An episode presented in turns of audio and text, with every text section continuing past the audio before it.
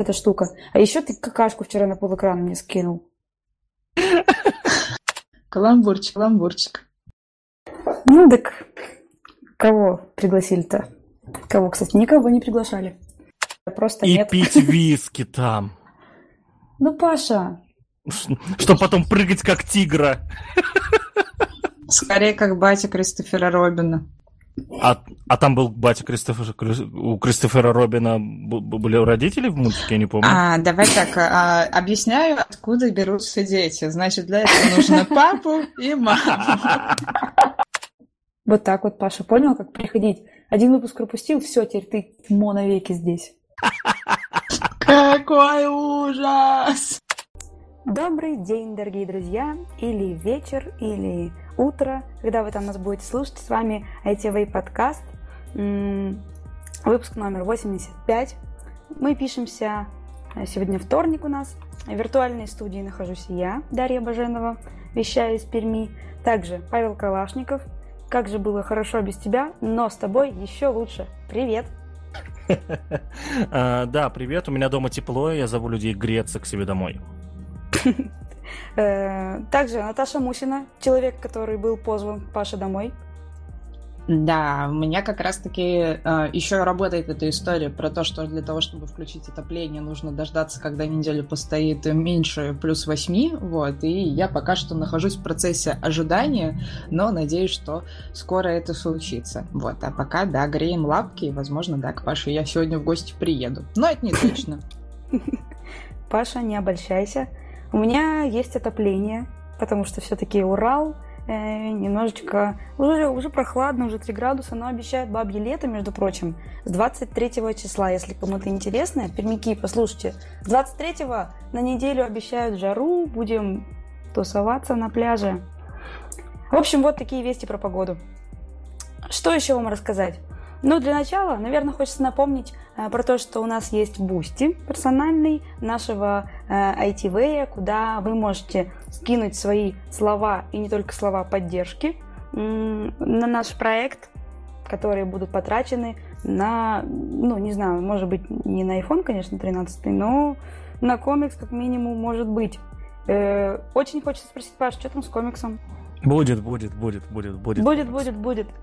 Мы в прошлом выпуске с Наташей говорили о том, что Катя продолжила работу над ним. Катя Нечаева, наша художница, которая занимается э, нарисовкой этого всего, которая нарисовала стикеры и вообще все, что у нас есть, все логотипы, весь мерч, который у нас есть, это Катя Нечаева. Э, вот. И у нас есть девочка Ася, которая является лицом нашего ITV. Вот про нее, собственно, и будет комикс. Кто-то, может быть, еще не слышал. Может быть, у нас новые э, подписчики полу- получились. Вот, рассказала немножко про это. Э, также у нас есть бесконечный стрим с Асей. Ася, которая кодит. Э, ссылочку на нее тоже оставим в описании, как и на Boosty. Эм, ссылка на Ютубе, это идет бесконечный стрим. Под него можно прекрасно поработать. Э, там нейтральная музыка, можно включить и тихонечко перейти на другую вкладку и кодить, если вы кодите, думать, если вы думаете, и все в таком духе. В целом, все, думаю, э, можем начинать с необычных новостей, которые вышли вот совершенно недавно. Э, Так, вот только что я узнала, на ютубе я не сижу, ну, очень мало, потому что я очень занятой человек, и узнала, что на канале «А поговорить» вышел выпуск э, «Мужской и женский мозг» с э, ученым, видимо, нейро, нейробиологом. Наташа, правильно я понимаю? Но не совсем. На самом деле, до старта э, нашей записи мы как раз э, с Пашей обсудили, точнее, как Паша спросил, что я делаю, как у меня дела, а я рассказала, что я как раз смотрела а, перед нашим э, запуском, точнее, параллельно со своей работой. Даша вот занята, и я, видимо, не очень, но на самом деле я просто параллельно себе ставлю какие-то видосы, мне так проще работать из-за того, что я сижу дома, мне нужно, чтобы какие-то голоса были. Вот. И а, А вышел- в голове? Ну, я с ними периодически разговариваю, они иногда, конечно, мне мешают работать, поэтому нужно, чтобы чужие были. Вот. Заведи детей. Спасибо. Тогда я не буду работать, судя по всему. Точнее, я буду очень странным многозадачным человеком. Вот. Ну, э, это отдельная тема для разговора. Давайте не будем про мою репродуктивную способность разговаривать, и поговорим о том, что же я сегодня э, нового узнала, что я нового смотрела. Вот. Короче, мы обсуждали, что э, мы оба подписаны на канал «Поговорить с Пашей» э, и смотрим на видосы, которые там выходят. И там есть отдельная рубрика, которая называется «А наука». Э, и там а, а, ведущая Ирина Шихман приглашает к себе в гости различных деятелей науки, либо те, кто занимается изучением каких-то процессов, которые у нас происходят в нашем организме. А, и в этот раз она как раз позвала Настю Травкину и Антона Лукашевича к себе в гости. Там вы можете из выпуска узнать, кто они такие. В общем, такие довольно серьезные ребята, для того, чтобы они отвечали на всякие разные глупые вопросы о том, как же устроен мужской и женский мозг, есть ли вообще какие-то различия и так далее. А я люблю эту рубрику за то, что она задает довольно-таки идиотские вопросы, которые бы я могла сама задать, вот, и таким образом получить на них ответы. Да, вопросы идиотские в данном случае, конечно, в кавычках, да, то есть это самые распространенные, но тем не менее они а, немножко подразобраться. Из этого выпуска что можно узнать? Допустим, э, про размер мозга, зависит ли он от пола, почему там среди женщин мало нобелевских лауреатов, влияет ли это на э, есть ли на это как раз какое-то влияние особенностей мужских и женских? Если как, разбиралась в гендерных стереотипах, которые связаны как раз с мнениями о мужском и женском мозге? В общем, очень много клевых вопросов. Там, кстати, по тайм-коду а, можно будет посмотреть, какие конкретные вопросы были заданы, да, и послушать э, действительно аргументированные ответы на эту тему. Как мы а, обсудили до старта нашего подкаста, Паш тоже как раз смотрел этот самый выпуск. Новиночки, значит, полетели, и вы на них сразу же напали. Я не успела, я спала, если честно, на самом деле, не занималась никакими делами. Я пришла после учебы, и вот между работой и учебой решила просто немножечко поспать человечески. Я вот, к сожалению, выпуск не досмотрел, но, но вот у меня есть другой очень важный момент, э, связанный по этой теме. Наташ, как ты можешь работать и при включенном Ютубе? Я вообще не... Вот я вот, я э, периодически все-таки тусуюсь у тебя, и мы любим там рядом вместе поработать, да, что называется, просто. И у тебя включен YouTube постоянно, и ты знаешь, что я прошу тебя его выключить, потому что у меня башка просто рвется. А расскажи, пожалуйста, нам эту тайную технику. Ну, на самом деле, наверное, смысл в том, что я умею абстрагироваться. Мне нужно просто, чтобы был некий такой шум социальный, для того он создает мне такое ощущение, что я не одна нахожусь в комнате, но тем не менее, да, я умудряюсь концентрироваться, для меня это становится неким таким фоном.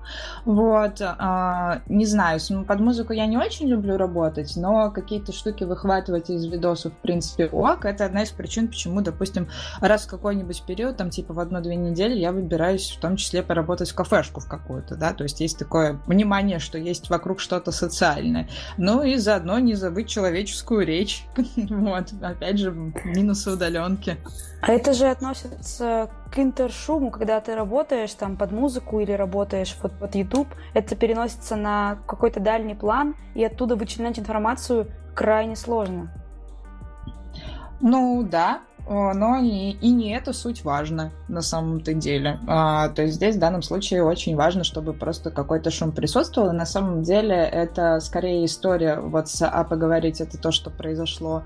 А такое более целенаправленное действие. Тут я как раз периодически отвлекаюсь и вникаю в суть происходящего. Вот. А так у меня, да, обычно идут какие-нибудь смолтолки, либо какие-то разговорные шоу. Там я люблю там э, видосы с э, стендап-клуба номер один, которые вот стоят у меня на фоне и люди там разговаривают, делятся какими-то шутейками, историями. Не всегда я, конечно, в них вникаю, далеко не всегда, потому что в основном я сконцентрирована на какой-то задаче, но как раз вот в мои 15-минутные перерывы я поднимаю голову и э, переключаю мозг на что-то конкретно там происходящее. Возможно, возможно, даже, наверное, скорее всего так и есть, это связано с тем, что у меня есть офисный бэкграунд, вот. И, конечно, для того, чтобы мне адаптироваться к удаленке, мне нужно было все равно продолжать для себя какой-то такой шум создавать. Вот. И для меня это комфортно. Мне нормально. Ну, прикольно, это есть два типа людей. На самом деле, как э, ни странно говорить это, э, э, многие работают вот под, под музыку, создавая себе интершум с телевизором, та же самая функция происходит. э, потому что хочется, ну, как бы не быть одиноким, да, быть в социуме. Э, я, если честно, другому типу людей. У меня, ну, может быть, это у меня проблемы с концентрацией, но мне нужно, чтобы вокруг меня было тихо. Эм, так и, кстати, со сном у меня тоже работает. Мне нужно, чтобы у меня было тихо. В квартире, если кто-то там что-то, если ну, разговаривает, я уже не могу уснуть, меня это раздражает, и с работы, с учебой также. Но есть стратегия, как э, работать продуктивнее, это вот как раз-таки делать э, перерывы там раз в полчаса, раз в 45 минут отрываться на пятиминутку какую-то и абстрагироваться от того, что ты делал только что, и переключаться на абсолютно противоположную деятельность э, в случае работы развлекательного характера.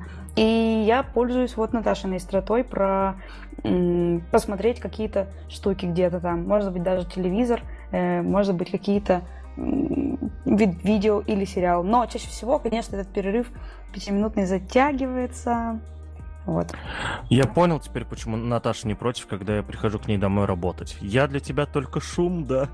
О, господи, началась драматическая штука. Да, Калешников, ты для меня в данном случае только шум. Ну нет, конечно, дурак, что ли? Ну ладно, понятно. Вот кто-то тут, э, например, работает в Гугле и в Apple, сотрудники в частности, и сотрудникам Google Apple пригрозили уголовными делами. Такая есть новостюшечка, девоньки. А, да, простите меня, пожалуйста, опять за полуполитическую повестку, но хотите, хочу обратить ваше внимание, что мы ее касаемся только тогда, когда она связана так или иначе с IT-компаниями или с IT-отраслью. Вот. И нам, как специалистам в IT, нужно все-таки понимать, что происходит, и это часть, соответственно, нашего профессионального сознания. Вот. Поэтому коротенькая новость, не будем вдаваться в подробности, обсуждать э, сотрудникам компаний Google и Apple за то, что э, эти компании в свое время не удалили по многим требованиям, соответственно, приложения, связанные с командой Навального, а, пригрозили уголовными делами, при том сказали, что выяснят, какие конкретно сотрудники там вот отвечающие за это, это не сделали. И, к сожалению, это сработало, насколько я понимаю, приложения были удалены, по крайней мере, до определенного события, а именно выборов, да, то есть сейчас эти приложения вроде бы вернули, вот, но вот видите, вот так вот, даже если вы работаете в иностранной компании, оказывается, уже сложновато. Я предлагаю даже не обсуждать, иначе я начну бугуртить. Нет, я хочу рассказать видео смешное. Э, с этого же, по-моему, это с этой ситуации было, когда пришли работники какой-то службы, не знаю, налоговой или полиции, э, к девушке в офис Гугла, видимо, в Москве, не знаю, э, и она сказала, что ну, у нас тут нет офисов, компания в э, США, типа, вы можете туда поехать разбираться. Забавно было. Ну вот да, существует некая такая, знаешь, защита, которая, да, то есть я здесь ничего не решаю, да, то есть решения все там, с бугром, да. Ну, Но... типа, это правда? Ну, вот, видим, знаешь, это не, не первый раз, кого, когда никого не э, волнует, что это правда. Ну и ладно. Знаете еще какая есть правда? Мне очень забавят э, эти переходы на самом деле. Иногда они очень э, неуместные, когда мы с вами ведем подкасты, но они становятся приколом. Я надеюсь, вы слушатели тоже понимаете, что это прикол, и когда-нибудь тоже будете его использовать в своей речи. Смотрите, э, новость про то, что нейросеть одноклассников будет бороться с вызовами ставить классы. Как вам такая? У меня есть анекдот первоначально про класс. Очень, Давай, трави. Очень дурацкий анекдот. Мне его рассказал президент лицея. Он был, эм, ну, заучкой. Обнулен? Как?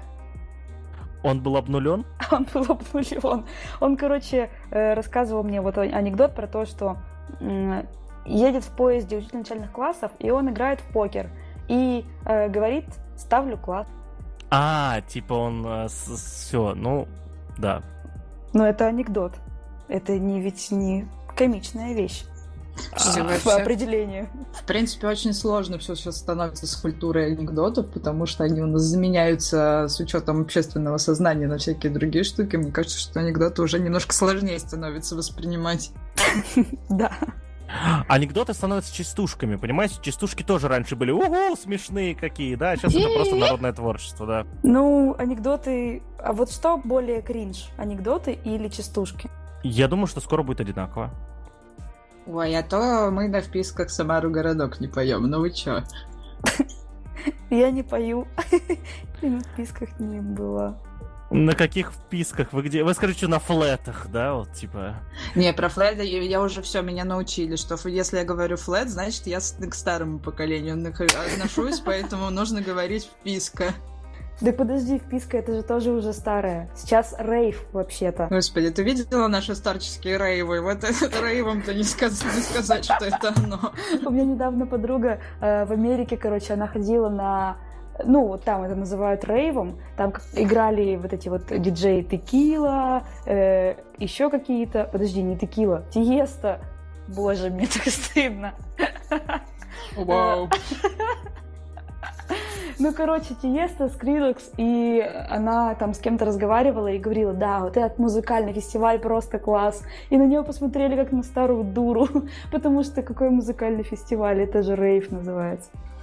Не, ну здесь, подожди, мы определяем градацию. То есть, когда мы собираемся где-то на квартире там и так далее, что раньше, типа, были квартирники, раньше были флеты там и так далее, да, и вроде и как списки вот, раньше Да, и списки. Были. А теперь, получается, если мы в одной комнате у Пашки соберемся в коворкинге, то это будет означать, что мы на рейве? Э, это трэп-хата. Возможно. О, господи, какой... Сейчас еще одно словечко, господи, какой кринж. Боже. Это Важный момент. как кринж, кстати. Важный момент, который хочется упомянуть. А, у Пашки в коворкинге, а, про, друзья, просто у нас дома с Марией каждая комната имеет свое название. Одна из комнат, вследствие того, что в ней примерно 5 рабочих мест, а, она называется коворкингом. Так что никакого коворкинга у Пашки нет. Хотя, кстати, была в прошлом году идея его открыть перед, э, перед ковидом прям. Не знаю, идеальная идея или тупая была бы, но вот-вот да, такое было тоже. А рабочие места, я давно не была у тебя дома, и просто мне кажется, что я у себя дома тоже могу расположить пять рабочих мест на полу. И это будет не, не ровно то же самое. Тут пять столов. Ну, ну все, Дашка, открывай коворкинг. Тут пять столов, каждому проведена коммуникация соответствующая. Ну, на некоторых из них хлам, но он убирается. Сам. Никто его не трогает. Ну, вряд ли. Ну, точнее, нет. Есть там вариант того, что он когда-нибудь встанет и сам уйдет. Вот такой вариант вполне может быть. Да, думаю, самый логичный вариант. Так, и... что там про нейросеть-то? Ага. Кто, а? кто ну, давай. Скажи, почему, почему запретили-то класс ставить? А, ну окей, хорошо, сейчас расскажу. Это э, новости из разряда «Как я люблю», да? Прекрасные, недооцененные социальные сети «Одноклассники». Люблю, обожаю, и это не сарказм, а реально в моем сердечке, несмотря на то, что я уже очень давненько с ней никак не работала и никак не контактировала, тем не менее продолжает свое развитие и так далее. И а, в чем прикол? А, раньше в «Одноклассниках» очень активно поощрялись все эти истории, которые связаны с кликбейтными заголовками, что типа «поставь лайк», лайк и, короче, что-то там сделай. Либо там напиши комментарий и так далее. То есть работают а, а, call to action, которые направлены на то, чтобы призывать людей быть активными. А, их там вставляли чуть ли не в самое начало там и так далее. И в Одноклассниках с этим было раньше ок, то есть нормально люди на это реагировали и были очень, очень сильно вовлечены. То есть если такой призыв, аудитория одноклассников в этом плане проявляет активную коммуникацию, и если в такте и другие социальные сети, наоборот, с этим активно боролись и а, действительно искусственно занижали а, публикации, в которых были призывы а, проявлять какую-то активность. То есть считается, что если публикация интересная, пользователь должен самостоятельно эту активность проявить. Если мы его а, пытаемся таким образом побудить, это не есть хорошо.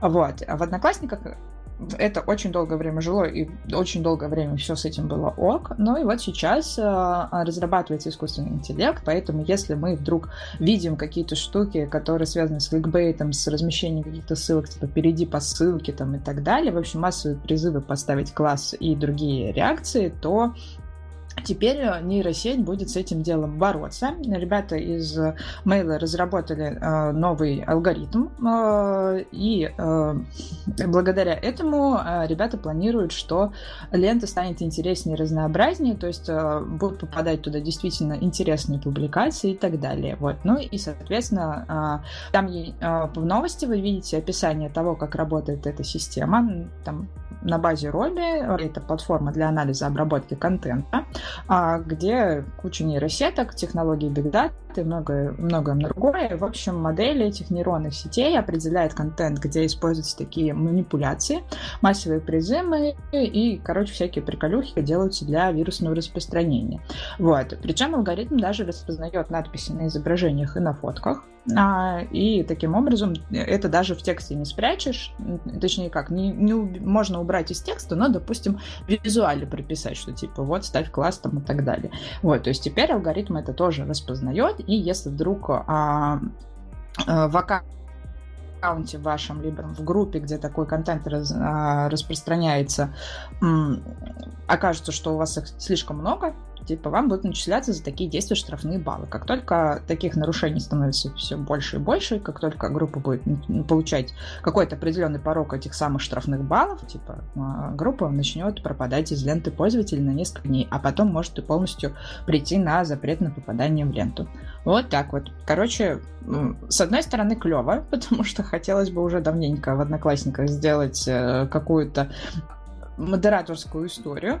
Вот. Но, с другой стороны, интересно, как к этому отнесутся пользователи самих одноклассников. Понятное дело, что у нас есть определенное поколение, которое стереотипно относится к одноклассникам, считают, что там вообще какой-то трэш и так далее ходит. Но есть а, люди, которые нежно а, любят одноклассники, постоянно там сидят, и все у них вообще замечательно. Вот. И посмотрим, что там в итоге получится. Но есть а нейросетка, она внедряется. Я там есть, я некоторое время с ней работала, но я туда, конечно, уже миллион лет не захожу. Вот, потому что а, там случился другой раздражитель, из-за которого я перестала заходить в Одноклассники. У меня мама там сидит, там мне, короче, отчим там тоже тусуется в Одноклассниках, они там с Одноклассниками переписываются, собственно. Вот. А Моя история с одноклассниками это когда ты туда заходишь, и у тебя там чуть ли не целый тиндер из э, дядечек за 50 лет, разных э, вариаций, разных наружностей, которые очень сильно хотят с тобой знакомиться, поэтому меня это стало раздражать, и я оттуда ушла. Но аккаунт я не удаляю, потому что мало ли вдруг в работе пригодится. Там пиратские видео иногда можно найти на одноклассниках, фильмы. Ну, а то в ВК нельзя.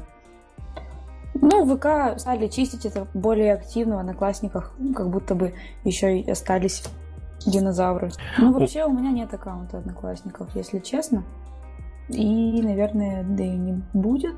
Все там будем. У меня есть аккаунт э, в Одноклассниках, он появился в прошлом году, потому что а, мы эм, помогали Ульяновскому Министерству здравоохранения делать стримы еженедельные про ковид, короче, да. Вот, то есть они могли делать это сами, делали бы это херово, а мы, э, а мы, это, мы об этом узнали, предложили им помочь, типа, и делали им за сущие копиюшечки просто, вообще, это даже не, не купался ни капли. Вот, э, делали им стримы в Одноклассниках, и чтобы стримить в Одноклассниках, там, в группу Министерства здравоохранения нужно было это быть админом. Вот, соответственно, я был админом. Да, вот у меня там есть аккаунт в Одноклассниках. Там. При том, в чем прикол, что самое смешное. Я зарегался там сперва. И меня почему-то по, сразу после регистрации по номеру телефона звали Татьяна Иванова. Я был женского пола. Видимо, преду... Э, этот номер у меня появился тот, который есть в 2012 году. Видимо, предыдущего владелец была Татьяна Иванова. Вот. У Татьяны Ивановой ничего в профиле не было, поэтому дополнительных историй не будет, но вот, вот так вот. Интересно. Ну, да, вполне себе. Э, тебе не звонили коллекторы МТС и не спрашивали Татьяна Иванова? Может быть, э, берете деньги?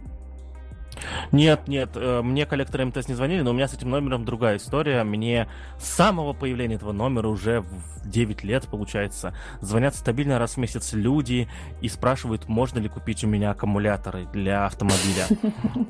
Я реально думаю... Татьяна, интересный человек.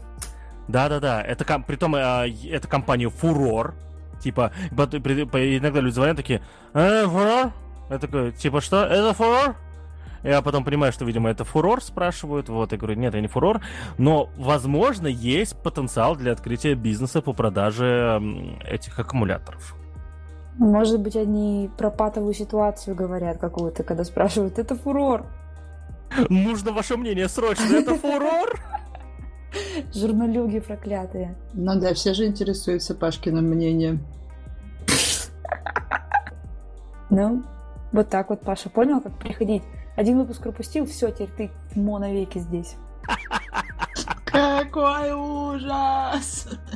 Так, вопрос. Мы теперь ставим ешечку. Слово чмо является ешечкой или нет? Нет, не является ешечкой. Нет. Погодите, а как же слово... Тебя замьютил комп. Правильно сделал. Я не знаю, что он там хотел сказать. Хорошо.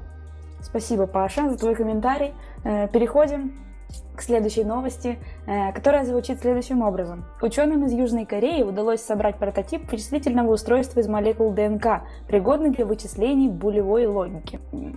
Требую пояснений. а, булевой логики, да, то есть это логика, логика работы, ну, видимо, с true и false, то есть э, с правдой или с ложью. Я Вот. думала, здесь про буллинг будет речь. Нет, нет, нет. а Тут вот зачем ты применили это слово булева логика, хотя не совсем корректно на самом деле. Вот, исходя из того, что я прочитал. Вот. э, ну, ну, что могу сказать? Выглядит пока как, выглядит пока как игрушки, но на самом деле э, эта работа как будто довольно схожа с тем, чем занимается наш друг Леша Леухин, да, с разработкой мемористорных процессоров. Вот, по, по своей сути, да. Вот, потому что они, у- потому что мемористорные процессоры тоже бывают органические, да, и там тоже, э, по сути, ДНК это же, я же правильно понимаю, это же белок, да? Ну, не один белок. Ну, то есть это Несколько. совокупность белков, да, Мгм. то есть и э, ребята там делают с мемористорными процессорами то же самое. Они берут белки, как бы, и, соответственно, э, эти белки тоже раб- э, какую-то логику выдают, да. То есть это, это интересно, э, насколько это схоже, но как будто, по сути, как будто схоже. Ну, ладно, не знаю, не могу сказать про это. Нужно Лешу Люхина, который тебе скажет, ты чего, это мы совершенно другое делаем. Ну, а, на самом деле, а, мне эта новость показалась прикольной, потому что, как минимум, маленькие шажочки, пусть даже вот Паша говорит, что это выглядит игрушка, но тем не менее, когда появляются подобные концепты, это означает, что дальше это может а, развиваться, и к чему это приведет, пока не совсем понятно. Но, а, в общем, в чем прикол, да? То есть Южная Корея, ребята, ученые из Южной Кореи создали этот прототип, а там же по ссылке в описании можно будет как раз посмотреть а, разъяснение от CNews о том, типа, как сделать свой ДНК-процессор. Вот, и это скорее такая новость на обсуждение для тех ребят, кому ин- интересны подобные истории, чтобы они почитали, обсуждали вместе с нами в нашем чатике ITV, ссылка на него будет в описании, а, и рассказали вообще, реально это или нет, и, возможно, поделились своими вариантами того, как это может быть применено. Ну, вот так вот. Опять про то, что мои любимые вещи вдохновляющие, про то, что маленькие, э, маленький шаг для человека, большой шаг для человечества. Вот и все. Как и следующая вещь про маленькую мечту Илона Маска, которая потихоньку начинает осуществляться. Э, Компания SpaceX впервые отправила на орбиту полностью гражданский экипаж, выкладывала фотографии, э, веселилась. Они были три дня на орбите, насколько я помню. Эм, И уже должны были вернуться вроде бы, нет? Вернулись, все в порядке. Вот. Так что новость у нас тут три в одном получилось. Все вернулись, все в порядке. Это был коммерческий полет, они заплатили за это деньги, насколько я понимаю, правильно? Да, здесь как раз речь про космо, ну, про развитие космотуризма еще идет, да, то есть что. ну типа, вот, да, э, про то, чем хотел заниматься Илон Маск, собственно говоря, что он хотел продвигать космотуризм. Да, и, естественно, конечно, э, история не дешевая. Пока на данный момент начальная цена такого полета от э, Virgin Galactic э, 450 тысяч долларов. Вот, будет ли это как-то удешевляться, либо так далее. Вот, но есть даже типа три пакета, все как положено, все как мы любим в обычной коммерции, да, типа э, базовый, медиум, премиум, да, какой-то там и так далее. Но в данном случае как раз билет на одно место, пакет для пар и а, полный выкуп рейса. Вот так вот это, короче, а, разбирается. Ну и плюс еще говорят, что очень-очень высокий уже спрос на такой космотуризм. И самое прикольное, что а, по ссылке в описании есть э, у Hightech Mail отдельный пункт, называется типа «Что в России?», где можно почитать, что, что в России-то у нас происходит в то время, пока а, богатые люди из Америки развлекаются и уже летают в космос. Да, и здесь как раз а, идет речь про то, что корпорации пока рассматривают возможность отправить к МКС двух туристов на российском корабле «Союз». Пока про это ничего не известно. Вот, планируют это все делать э, в октябре. Ну, посмотрим, Лишь что бы не получится. распался. О, «Союз»? Да. Смешно, смешно. Каламбурчик, каламбурчик. Ну так кого пригласили-то? Кого, кстати, никого не приглашали. Что, Пашка, на... Пашка, накопишь денег, полетишь в космос? А, понимаете, в, в чем прикол? А, сверхтяжелые ракеты Супер Хэви еще не готовы у Илона Маска, поэтому меня не возьмут. Ну, ты целый рейс выкупи, там, видишь, парами можно. Если суммарно, то, в принципе, почему бы и нет. Я думаю, на одного тебя за выкуп рейса повезут. А жрать я что буду? Тюбики с краской. Я всегда, вот, да, там, ну там нужно много... Все как дома. Ну, хватит тебе тюбиков-то там. Э, выкупишь себе на два места, да и все, и в столовой тебе трехразовое питание. Ладно, ладно, стану богатым, полечу в космос, передам вам оттуда привет, буду оттуда писать в Твиттер. Вот что я буду там делать. Кстати, подписывайтесь на мой Твиттер, ссылка в описании, ха-ха-ха. Так мы оттуда будем вести подкаст. С нами в виртуальной студии Паша, он находится на орбите. Паш, как погода? А, отопление есть, зову всех греться. За сколько миллионов долларов? Э, если похавать привезете за бесплатно. Пиццу. Дудо пицца, пожалуйста. Я надеюсь, доживем до чего-нибудь такого, да. Вот, очень надеюсь. До приколов. Хоть один прикол сюда, пожалуйста. Из космоса. Кого-нибудь можно позвать будет потом из наших знакомых, кто полетит. Думаю, что у Люкина больше шансов на самом деле. Ну да, он спортивный и умный. Кстати, да, у него больше всех шансов, да.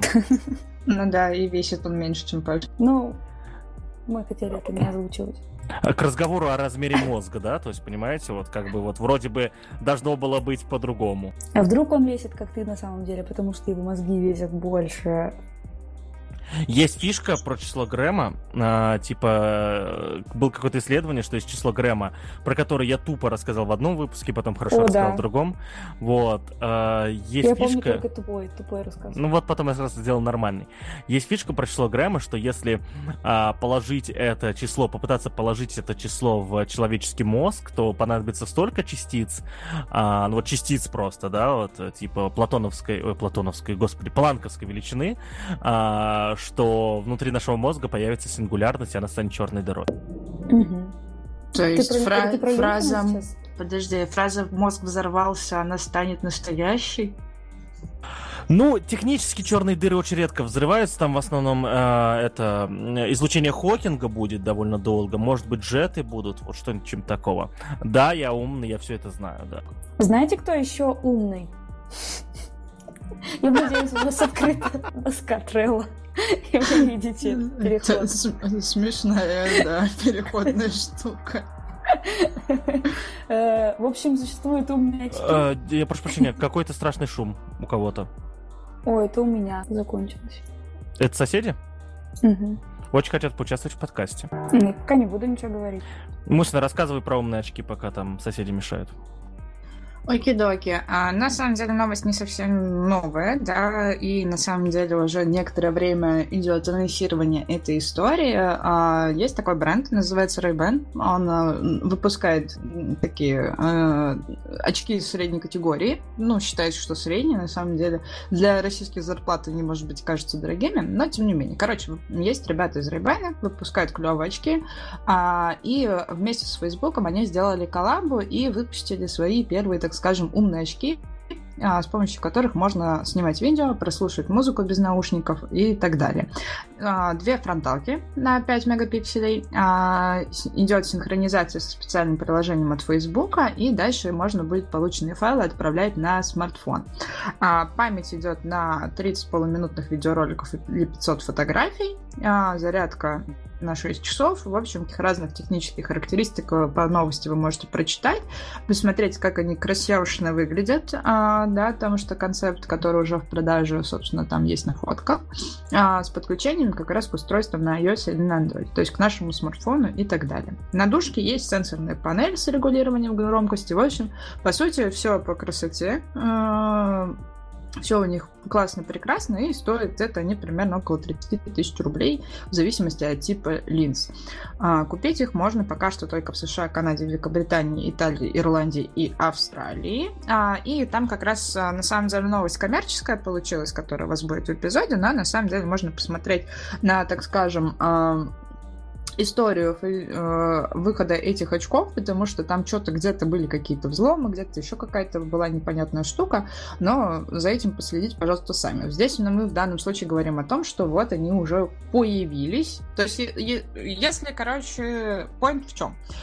Если раньше все активно хотели делать очки, которые заменят нам смартфоны и так далее, а, и там Google Glass были, которые должны были там какие-то странные сложные штуки делать, там и все другие тоже там типа рассматривали вариации с разными очками такого плана, с умными, то ребята из Ray-Ban начали просто с минимальных комплектаций, и вот сейчас как раз все дело выпустили. И прикиньте, оказывается, для того, чтобы до этого дойти, понадобилось охренеть как много времени, потому что когда там первые умные очки были анонсированы?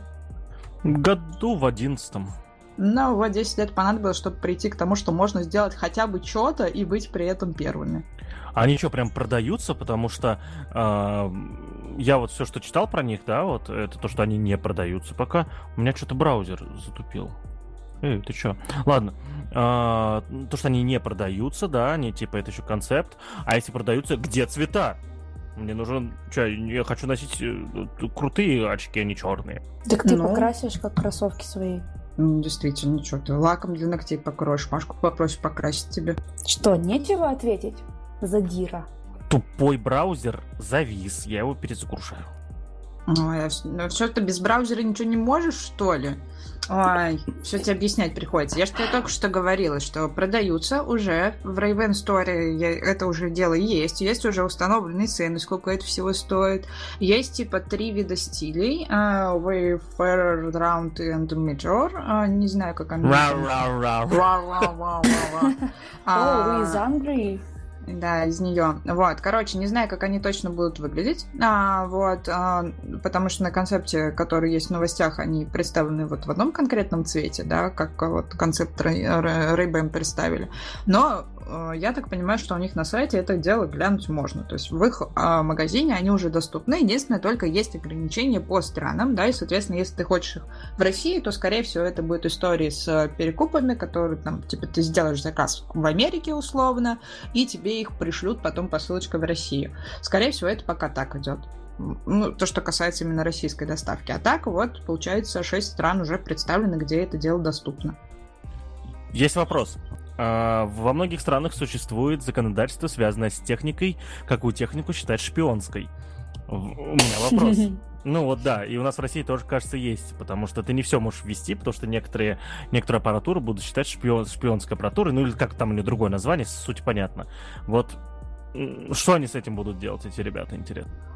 Ой, слушай, да, действительно такой закон есть. Есть, конечно, знаешь, какой вариант? А, здесь же вопрос всегда идет про скрытую съемку и предполагает, что, во-первых, а, а, как это может быть регулировано в странах, где подобная история реализуется. Во-первых, это более четкое отображение камер, то есть, чтобы прям их сразу было видно. Вот ты идешь, и они там у тебя каким-то образом там отмечены и так далее, да, то есть мы видим, что на самих очках они там расположены вот в крайних углах, и типа, возможно, там будет какая-нибудь цветовая метка отличающаяся. Какие еще штуки а, есть? А в Китае, по-моему, в Китае или в Японии это. Ну, короче, в какой-то азиатской стране сейчас будет очень странный факт, вот из-за которого как раз может нам что-нибудь и прилететь, в плане того, что на есть азиатские страны, в которых очень сильно распространена, господи, страшный, страшный сейчас пример будет, а, распро, распространена а, история про то, что в метро а, девочкам под юбки засовывают телефоны, чтобы сфоткать, что у них под юбкой. Вот. Типа, это одна из популярных у них там категорий на всяких эротических э, сайтах и так далее. Вот. И для того, чтобы обойти вот эту вот историю, все телефоны, которые есть вот в этой азиатской стране, должны быть снабжены с звуковым затвором. То есть каждый раз, когда происходит какое-то фотографирование, срабатывает звук.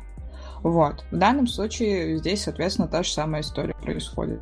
То есть, типа, при, при фотографировании должен обязательно идти звуковой сигнал для того, чтобы было понятно, что человек снимает.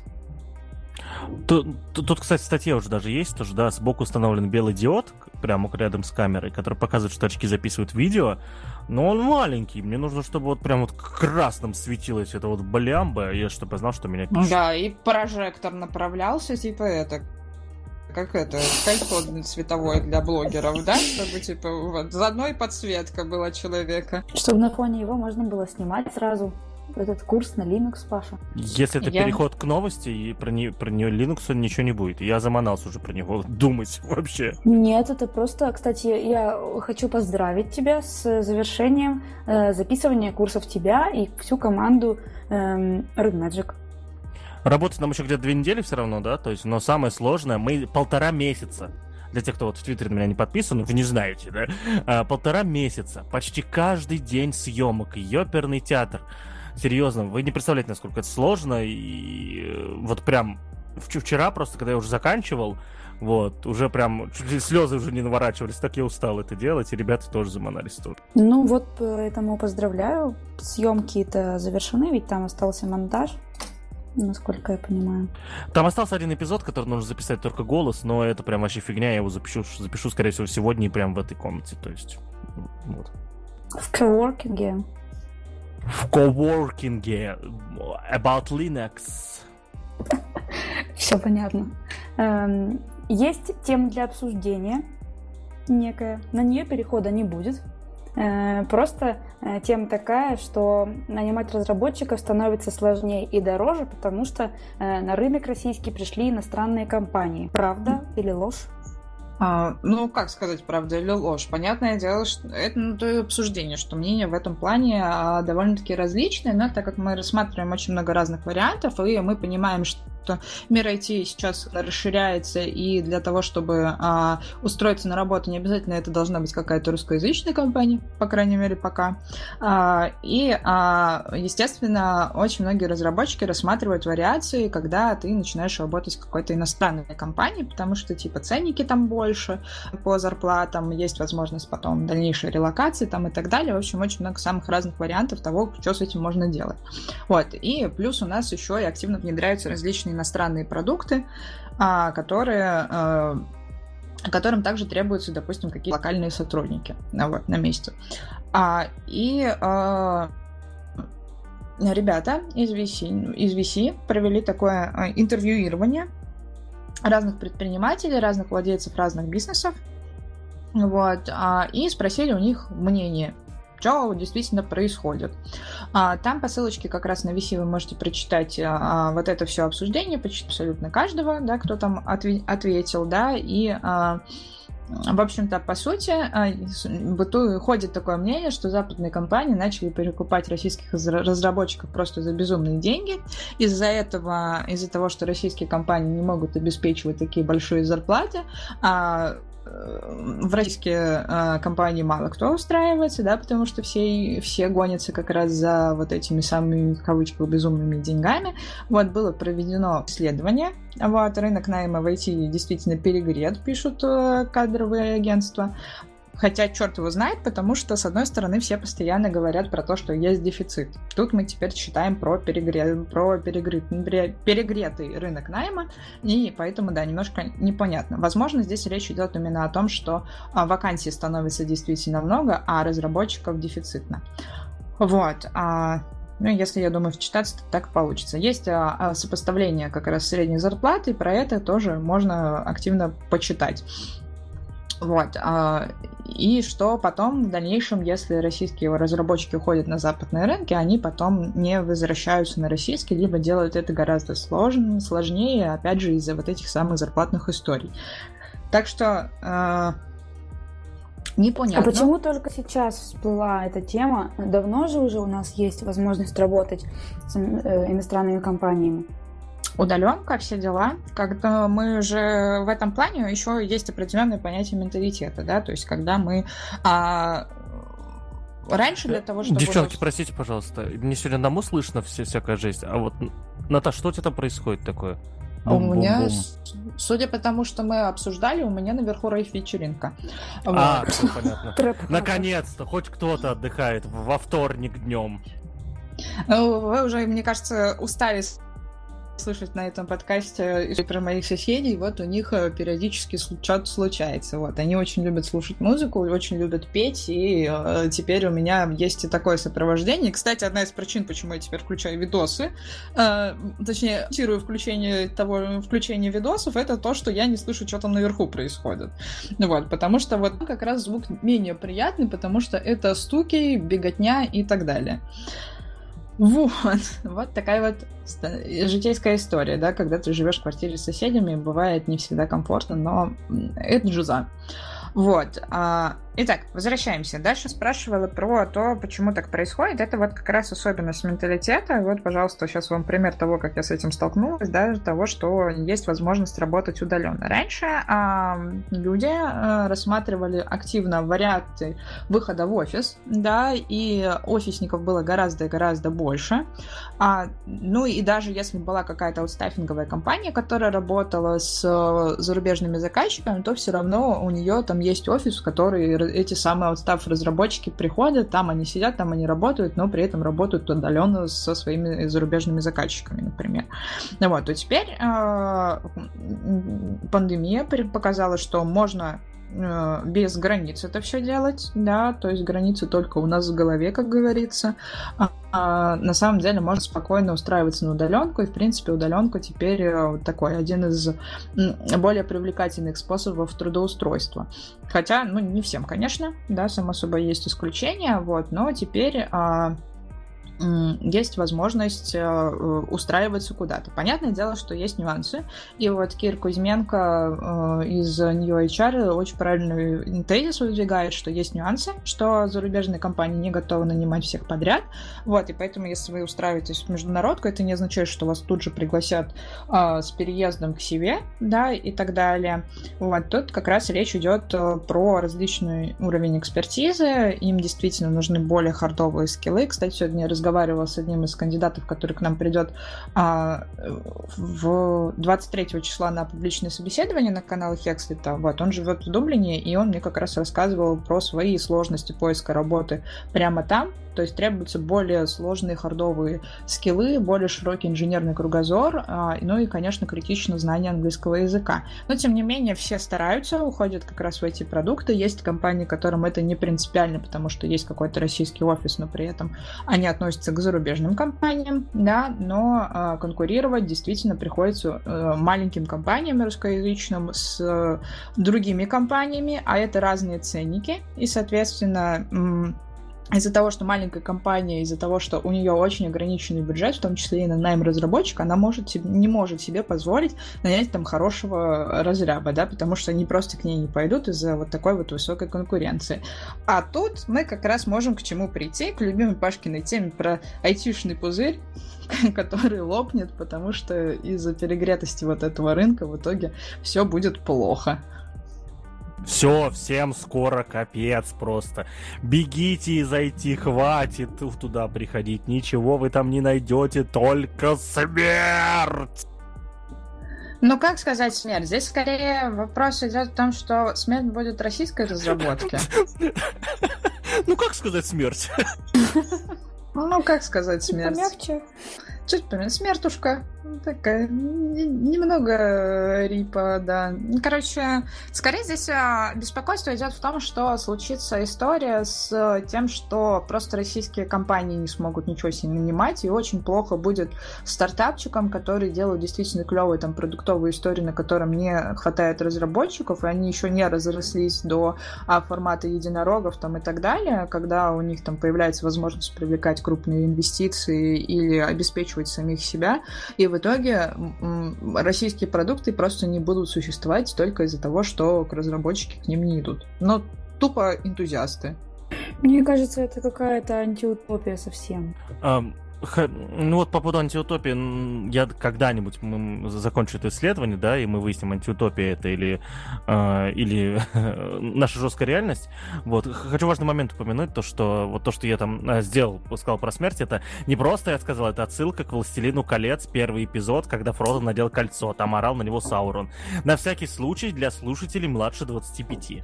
Так, по-моему, было же понятно по голосу твоему ну вот не всем понятно, не всем понятно, мало ли что думают, что я там хочу это, вот Вот что, вот что, что-то там я хочу, короче. Нет, это просто отсылка к «Властелину колец». Ты что-то запаниковал, конечно. Ну да ладно. Э, ладно, хорошо, обсуждение состоялось. Мне понятен ответ на вопрос, Наташа. Но вообще, на самом деле, я думаю, что... Ну вот да, к тому, что это антиутопия, потому что не только же российских людей привлекают в иностранные компании. Весь мир, собственно говоря, может работать в этих компаниях. И никто у нас не будет забирать наших программистов, всех абсолютно разработчиков. Кто-то да останется и не знаю, в общем, для меня это пока недоступно в плане, может быть, я не понимаю глобальность этой проблемы. Просто в данный момент э, в мире э, не хватает, ну, я не знаю, примерно, ну, ляма полтора программистов, прям готовых прямо сейчас. Вот. И поэтому американские компании, которым больше всего это нужно, они вот, соответственно, будут э, пылесосить весь мир. Ну, весь мир, не только же Россию будут сосить. А, тут нужно понимать, что в России благодаря очень качественному, на самом деле, ну, это благодаря традициям, да, очень качественному техническому образованию, да, которое пришло еще, соответственно, из Советского Союза, вот, а люди, которые выходят у нас из университетов, они, соответственно, ну, становятся хорошими программистами, и из-за этого общий уровень культуры разработчиков в России, ну, я не буду сейчас делать выводов супер, да, то меня там при, прибьют, пошьют за это, но то, что мне рассказывают, да, то, что я сам видел, соответственно, работать с иностранными коллегами, э, ну, у нас как будто повыше, с, вот в среднем по больнице. Ну и уровень э, образования людей, которые идут в IT, тоже растет количество со временем. Да, и, соответственно, индустрия будет тупеть. Не потому, что тупые люди придут, а потому что а, чем больше людей находится вот где-то, чем тупее это где-то становится. А? Ты рассказываешь врачу, я понимаю, о чем ты говоришь. Чем больше приходит жировых клеток в мой мозг, тем больше они тупеют. Нет, в целом я врачей, тупею. Чем больше врачей приходит в этот институт, студентов. Ладно, не буду я про это говорить. Не обижайтесь, мои друзья, пожалуйста, из моей группы. Новости про Центральную избирательную комиссию хотите? Я не очень, на самом деле, но это вроде тут неплохая какая-то, да? Она, то, она что... технически прикольная, она технически прикольная. Да. Про то, что комиссия обфуцировала данные на своем сайте с помощью кастомного шрифта и CSS. Ну, я вот требую, наверное, чтобы ты объяснил мне содержимое пакета. А, да. А, а, и, итак, ЦИК обфуцировал данные а, результатов выборов. Вот. А, соответственно, что такое опускаться, терпеть не могу это слово, блин, оно так сложно произносится, вообще не русское. Вот, а, это, ну, такое затенение, скрытие, то есть, ну, в целом... Э, Сделать так, чтобы контент был неочевидным. Да, вот, да. А, слушайте, там мне название, это похоже курьер, вот. Наташа, ты сможешь рассказать эту штуку? Там вроде все просто.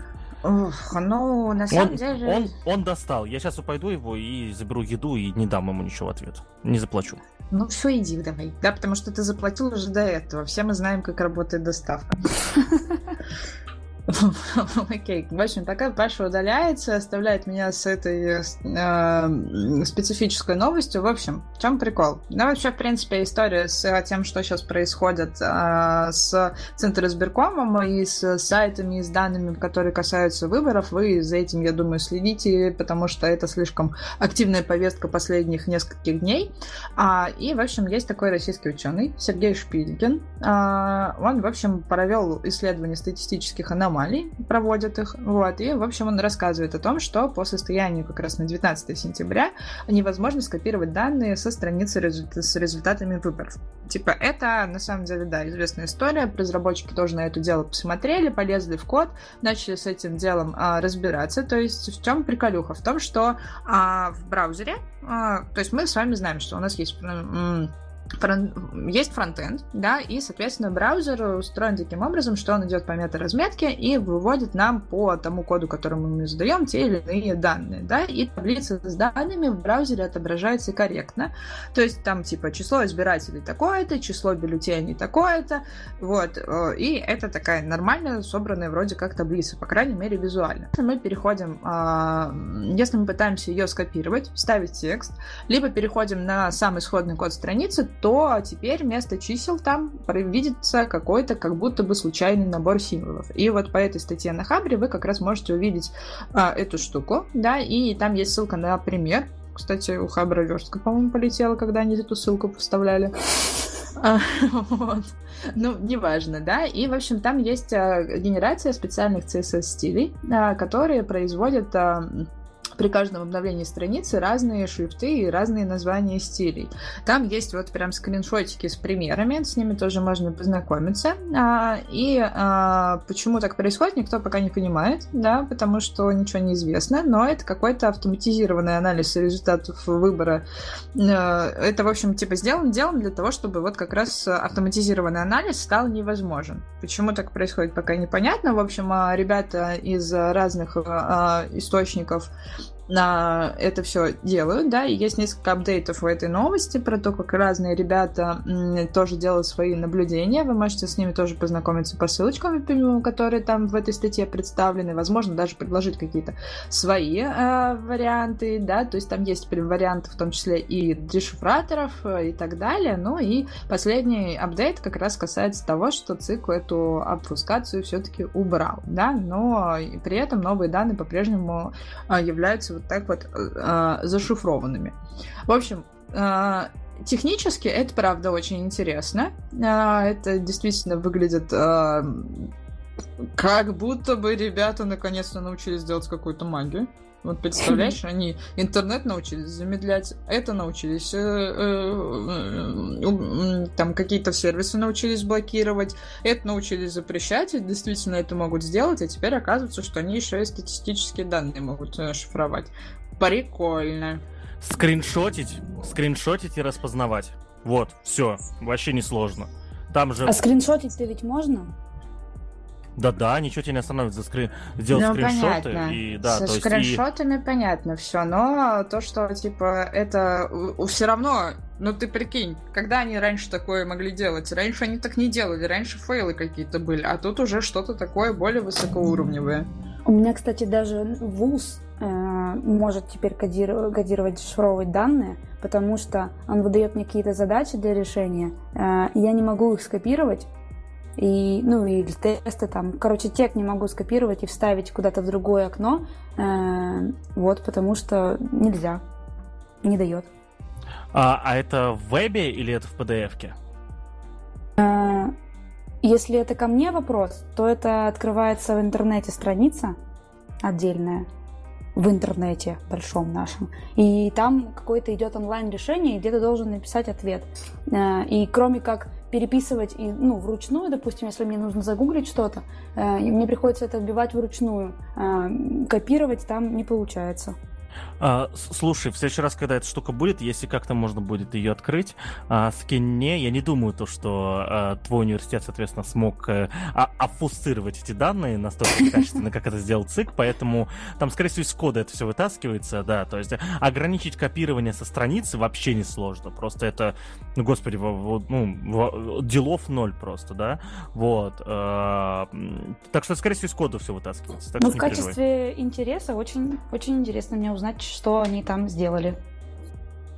Мне очень нравится, знаешь, какой комментарий? Там ребята в комментах на Хабре тоже активно обсуждают эту историю, это само собой это понятно, вот, и там, в общем, один из пользователей написал, что обфускация стиля, типа, это нормальная практика на проде, типа, не понимаю, почему, типа, такой бугурт и так далее, вот, это не мешает парсингу данных при желании, да, вот, и там есть пользователь Drag13, который как раз э, отвечает на всякие разные вопросы, вступает в полемику с автором этого тренда, вот, э, и там есть есть очень классный коммент про то, что э, граница вот э, между просто увидеть и использовать очень субъективна, да, и э, по сути предполагается, что данные шифруются для того, чтобы с ними потом ничего не случилось, там и все такое, да, а, но вот когда дело касается каких-то вот таких вот публичных и общественных вещей, которые в том числе и которые касаются выборов и так далее, а, очень сложно ожидать, э, что это такое, типа, разумное поведение.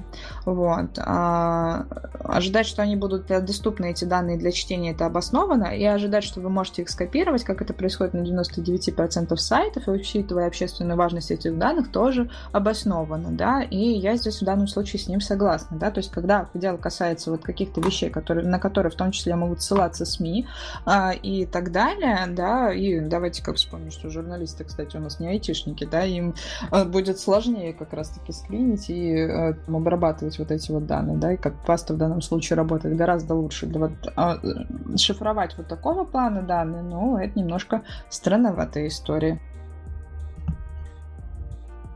Ну ладно, хорошо. Э, интересная, интересная вещь техническая. Я ничего в ней не понимаю, сама это в жизни никогда не, не сделаю, не распознаю. Но круто, что существует такое слово, как обфускация. Правильно? Правильно. Э, Паша вчера игрался, в общем, и днем э, скинул в чатик телеграм-канал, в чатик, в наш чатик общий, короче, друзей э, из разных городов, э, смайлик какашки. Э, и э, объяснил это тем, что сейчас он будет на нее нажимать, и она у нас должна двигаться. Может быть, извинишься, Паша? Нет. А, чем вам какашка не какашка? Вообще, кстати, я считаю, что это недоверсти. Почему какашка только э, темного цвета, а где белые какашки? Ну ладно. Так вот, это обновление Телеграма. Телеграм выкатил новое обновление. Вы знаете, мы любим рассказывать про обновление Телеграма. Вот. А, и, и у них из, из самых бесполезных, по сути, обновлений, я не знаю, вот вы мне сейчас должны объяснить, как может пригодиться такая фича. А, суть фичи в том, что ты скидываешь эмодзи, да, а у них же анимированные эмодзи сейчас. И сейчас есть 6 или 8 эмодзи, которые анимируются, и ты можешь вызывать анимацию сам по клику или тапу на них. И эту анимацию будет, будут видеть все в чате, если у них чат открыт. А, в чем прикол этой штуки, я не пойму. Я вообще, в принципе, не люблю вот эту вер... вот это обновление Телеграма, которое позволяет анимироваться смайликом. Я отключала это у себя через телефон, но почему-то они у меня до сих пор анимированы. Я хочу отправить маленький смайлик какой-нибудь, совершенно маленький, а он вылезает на пол экрана и еще двигается, блин, летает что-то там. Я такое не хотела бы видеть. Не знаю, почему у меня не отключается эта штука. А еще ты какашку вчера на пол экрана мне скинул. Ужасно. Ну, кстати, здесь как бы вопрос. И вот ты говоришь про то, что мы любим новости Телеграма. Еще неизвестно, теперь любим мы новости Телеграма с учетом последних событий и высказываний Паши Дурова. Ну ладно. Не забирайте мой хлеб. Это мой хлеб в этом подкасте. Хорошо. Хорошо, хорошо, но как бы а, это не меняет того, что на самом деле Telegram как продукт а, довольно активно развивается и довольно интересно за ним наблюдать, да, дело касается, кстати, не только анимации какашки и так далее, там есть еще несколько типов а, эмодзи, которые они э, сделали интерактивными, да, и вот в их релизе как раз, что типа анимированные эмодзи могут заменить тысячу слов, и вот типа недостаточно как раз большого красного сердца, вот, и как раз типа есть синхронизация с вибрацией телефона там для обоих собеседников и так далее, что, типа, он увидит эффект в тот самый момент, когда вы нажимаете на эмодзи, что, типа, так, ну, возможно, так ты гораздо э, четче и бодрее э, передашь свои эмоции, у меня есть какая гипотеза? Гипотеза следующая, что, скорее всего, с помощью интерактивных эмодзи они таким образом а, пытаются решить а, вопрос для аудитории, которая переходит в а, Telegram из какого-нибудь WhatsApp и которые кидают друг другу вот эти вот дурацкие анимированные открытки. Вот, мне кажется, что это такой лайтовый вариант для них. То есть теперь мамы моих друзей будут скидывать мне в Телеграме открытки, а, поздравления с 1 мая, с 9 мая, с Рождеством Христовым и так там далее. Там же только эмодзи. Да, То есть они будут прикол... скидывать тебе эмодзи пасхального кулича. Но а я в ответ буду скидывать анимированную какашку. Меня все устраивает. Ну, в целом, да. Uh, у меня есть версия на этот счет. На самом деле, я вот э, слышала про парные браслеты, которые, они не выполняют никакой функции, кроме как, вот они, допустим, э, у двух человек, у пары, у женщины и мужчины, или у мужчины и у мужчины, или у женщины и женщины, неважно, э, у пары э, браслеты на, на одной руке, по одному браслету получается. И в какой-то момент времени, например, я сижу днем, и мне нечего делать, э, или я соскучилась по своему партнеру, я нажала на браслет, и у него э, он свибрировал. И он такой, типа, о, как мило, она обо мне думает. И здесь может быть, когда Наташа просто говорила про то, что э, это синхронизировано с вибрацией на телефоне, может быть еще вот такая штука, э, отношения на расстоянии, еще какая-то. Не знаю. Слушай, а, Даш, на самом деле я вчера это вот ты на меня ругаешь, то, что я вчера скинул на пол экрана анимированную какашку, а если ты откроешь новость, да, то ты поймешь, какая фича вообще не сработала, и я мог твой экран вообще говном закидать. Спасибо. Хорошо, что этого не случилось. У меня есть добрая новость после какашек. Можно? Скажу ее. О том, что э, Дисней построил дом Винни-Пуха в английском лесу, и что его теперь можно арендовать на ночь через Airbnb. Airbnb. Сервис, который э, публикует эту ренту. И ночь там стоит э, 7633 рубля. А Кристофер Робин будет приходить в гости? Это же... Но если ты в двери не застрянешь. А ты застрянешь. Ну, вообще прикольный дом, там есть Wi-Fi, интересно. А, а где бочки с мед? А, мед, типа, там на этом, типа, на этих, на полках, да? Тут внутри, да, на, если перейдете по ссылочке, посмотрите, тут внутри так все красиво, сказочно, э, деревянные кровати, деревянные потолки, и реально похоже на то, что было внутри мультика Винни-Пуха. Это точно не дом Винни-Пуха, потому что у Винни-Пуха не было игрушки Винни-Пуха. Все, я раскрыл их коварный план. Они нас обманывают. Никак, да... это же диснеевский Винни-Пух. Ты чего? Вот тут есть зона для обеда, можно покушать, свечки тут. В общем, очень милая, по-моему, и добрая новость. Она должна быть здесь. Никак не связана с миром IT, нисколько абсолютно. Э, но все равно я ее здесь хочу видеть. Это, это, это, это говоришь, в Англии, да, где-то в Великобритании? Да. Слушай, сто... сколько ты сказал стоимость? 7 тысяч рублей? Уже 9. 7 с половиной... Уже 9? Уже 9 100. А, там с...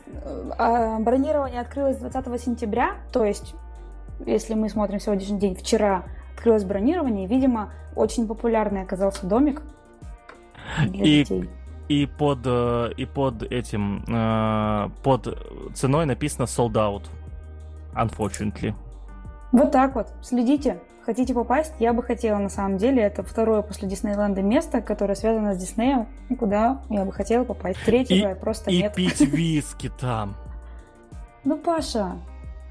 Чтобы потом прыгать как тигра. Скорее, как батя Кристофера Робина. А, а там был батя Кристофера, у Кристофера Робина были родители в мультике, я не помню. А, давай так, а, объясняю, откуда берутся дети. Значит, для этого нужно папу и маму. Спасибо. Ну хорошо. Э, вот такая была новость. Есть еще одна новость э, про HeadHunter. Он добавил э, у себя на сайте отзывы сотрудников и рейтинги компаний. Э, пока что на момент 16 сентября, откуда новость, такие отзывы были на страницах компаний Яндекса, Skyeng, Skillbox. Из крупных компаний, вот Детский мир еще, Циан, Тинькофф, Лайк Центр. Думаю, что это очень помогает людям. Но как сказать, на самом деле история заключается в том, что в мае как раз э, HeadHunter себе а, получил процент от компании DreamJob, это ребята как раз, которые собирают вот эти самые данные по разным работодателям, а, и а, Короче, в чем прикол? В том, что на самом деле фича используется только вот как раз у крупников, у которых очень высокий рейтинг на самом DreamJob.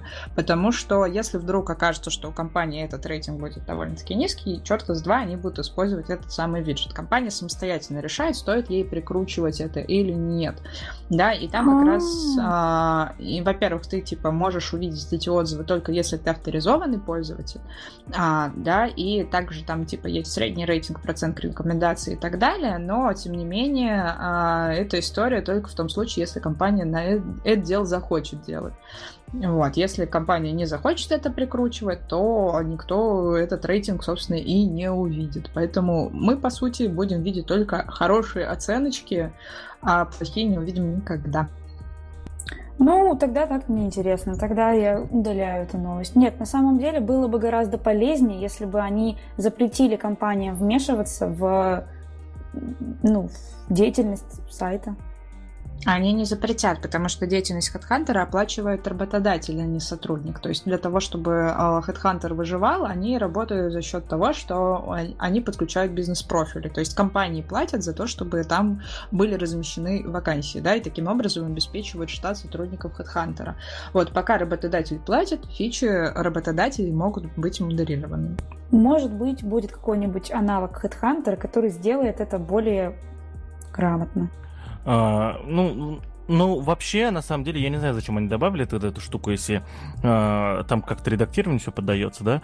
Э, ну, в любом случае, у людей всегда, если захотят написать что-то плохое, и у них есть хабар, так что, в принципе, ни, никто ничего не потерял и не приобрел.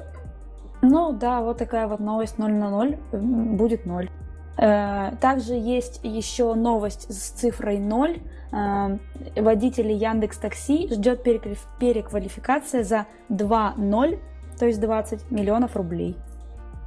Ну, как сказать, а, в общем-то, по сути, а, Яндекс Практикум сами оценили, сколько денег бы стоили их курсы на определенное количество людей. В данном случае как раз речь идет о 300 таксистах. А, и а, в чем здесь прикол? Ребята будут проводить э, этапы отбора среди своих сотрудников, да, и а, там довольно высокая конкуренция и так далее, и программа будет доступна только тем, кто подключен к работе в Яндекс Такси в течение более трех лет, да, и а, в данном случае будет проходить отбор среди тех, кто пожелает подать а, свои заявки на участие в этой штуке, а, и а, таким образом как раз Яндекс Такси, точнее точнее, Яндекс Практику переучит э, этих самых таксистов.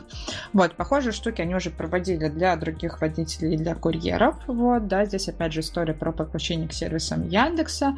А, вот, но э, там, кстати, вот техно есть приписочка, что неизвестно, насколько это полезно для сотрудников, но на имидж российских гигантов такие акции работают хорошо. Да, конечно же, это в первую очередь пиаровский ход, но хочется верить, что чуваки, которые будут этот отбор проходить и действительно получат вот такие вот дотации, воспользуются этим предложением и вот пройдут курсы и таким образом смогут получить переквалификацию. Потому что там как раз идут переквалификации в область программирования, в аналитику данных, в другие программы, которые есть на Яндекс Практикуме.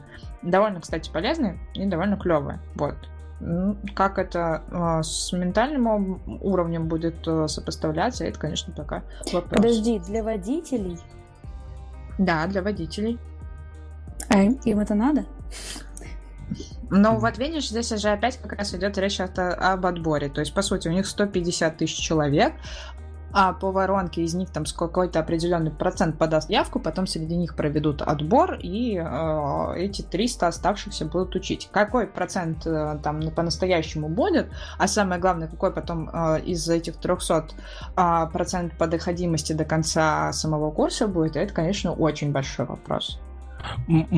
Можно я добавлю? На самом деле э, это выглядит как очень хороший план, потому что я часто защищаю Яндекс, сейчас опять это сделаю.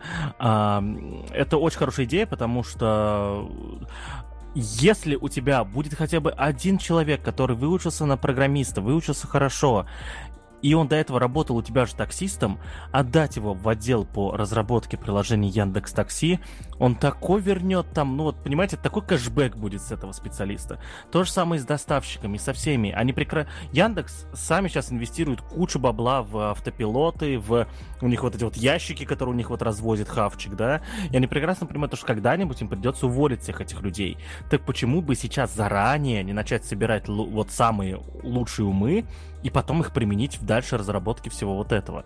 Это, если это план, вот этот план, который я сказал, он прекрасен, он, он шикарен. Ну, еще есть определенная пиаровская составляющая. Во-первых, потому что сейчас это очень хорошо расходится по пресс-релизам на разные э, источники, и плюс ко всему потом в дальнейшем Яндекс э, это обратит в отдельную историю успеха, там типа был таксистом, стал каким-нибудь аналитиком данных, где расскажет историю какого-то конкретного чувака. А такие истории, они действительно очень хорошо работают на мотивацию внешних пользователей, то есть они вот читают и такие, боже, это так похоже на мою жизнь, значит, я тоже смогу.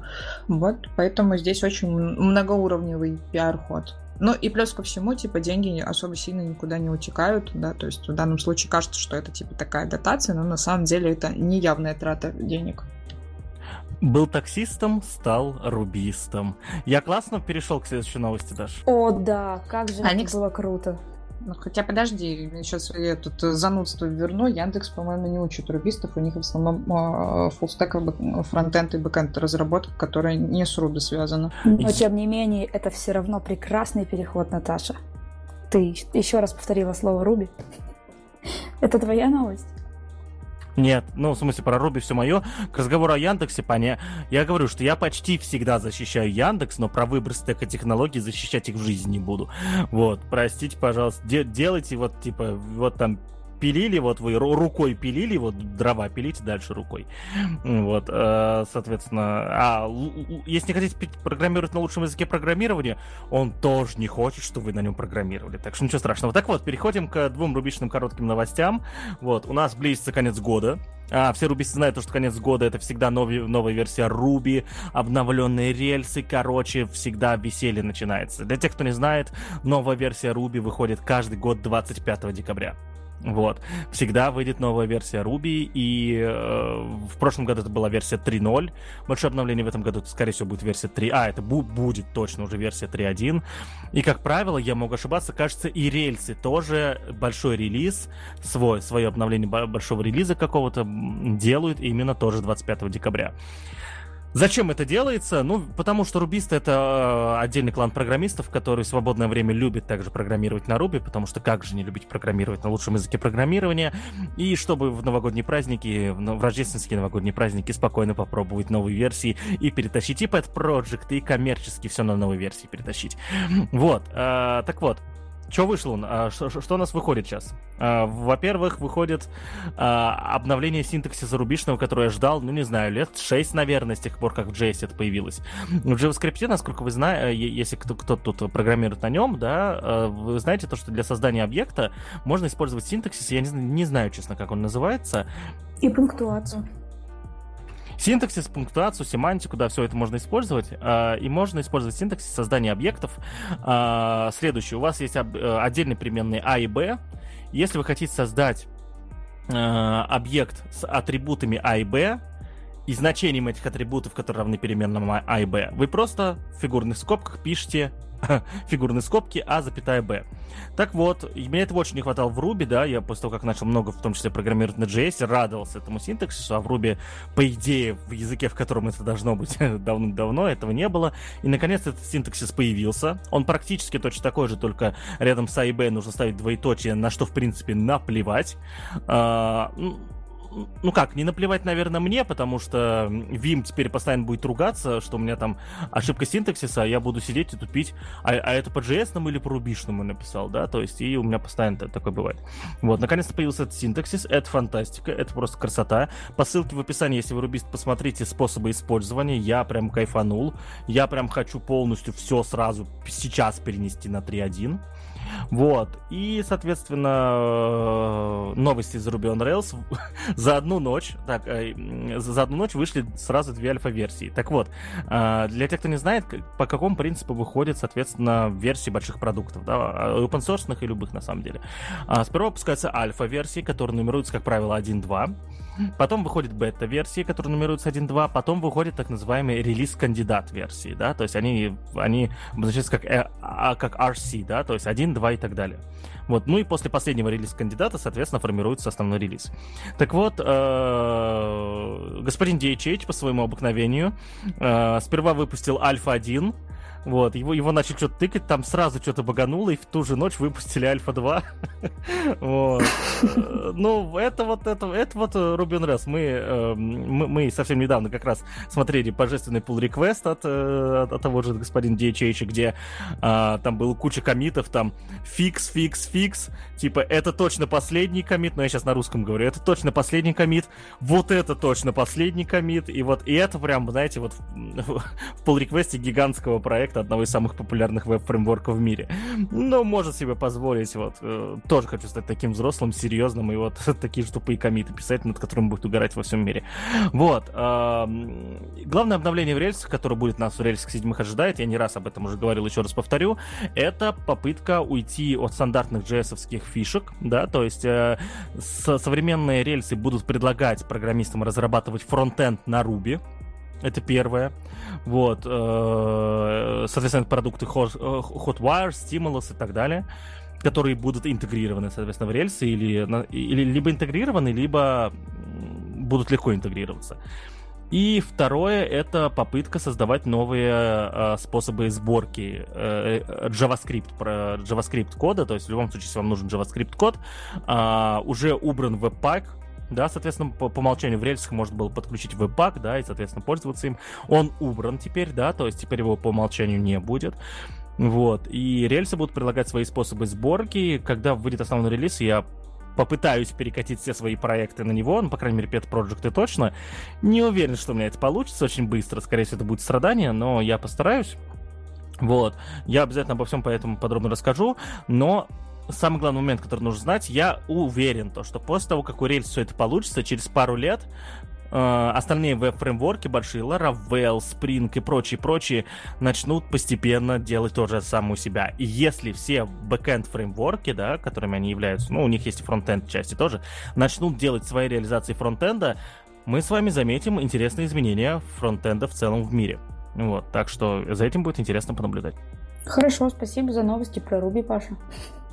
Ну что, Выпуск подходит к концу. Новости, все, которые хотели обсудить, мы обсудили. Э, есть необсуждаемая новость, которую я не вижу смысла. Вижу смысл ее озвучить, но не вижу смысла ее здесь обговаривать и думать про нее. Это то, что 14 сентября э, прошла презентация Apple. Э, если вам интересно, что там происходит, что там произошло, что вышло и в чем отличие, то почитайте просто в интернете про это, потому что об этом говорят все, кому не лень, и а мы не такие, как все, мы вообще другие, поэтому не будем разговаривать про презентации.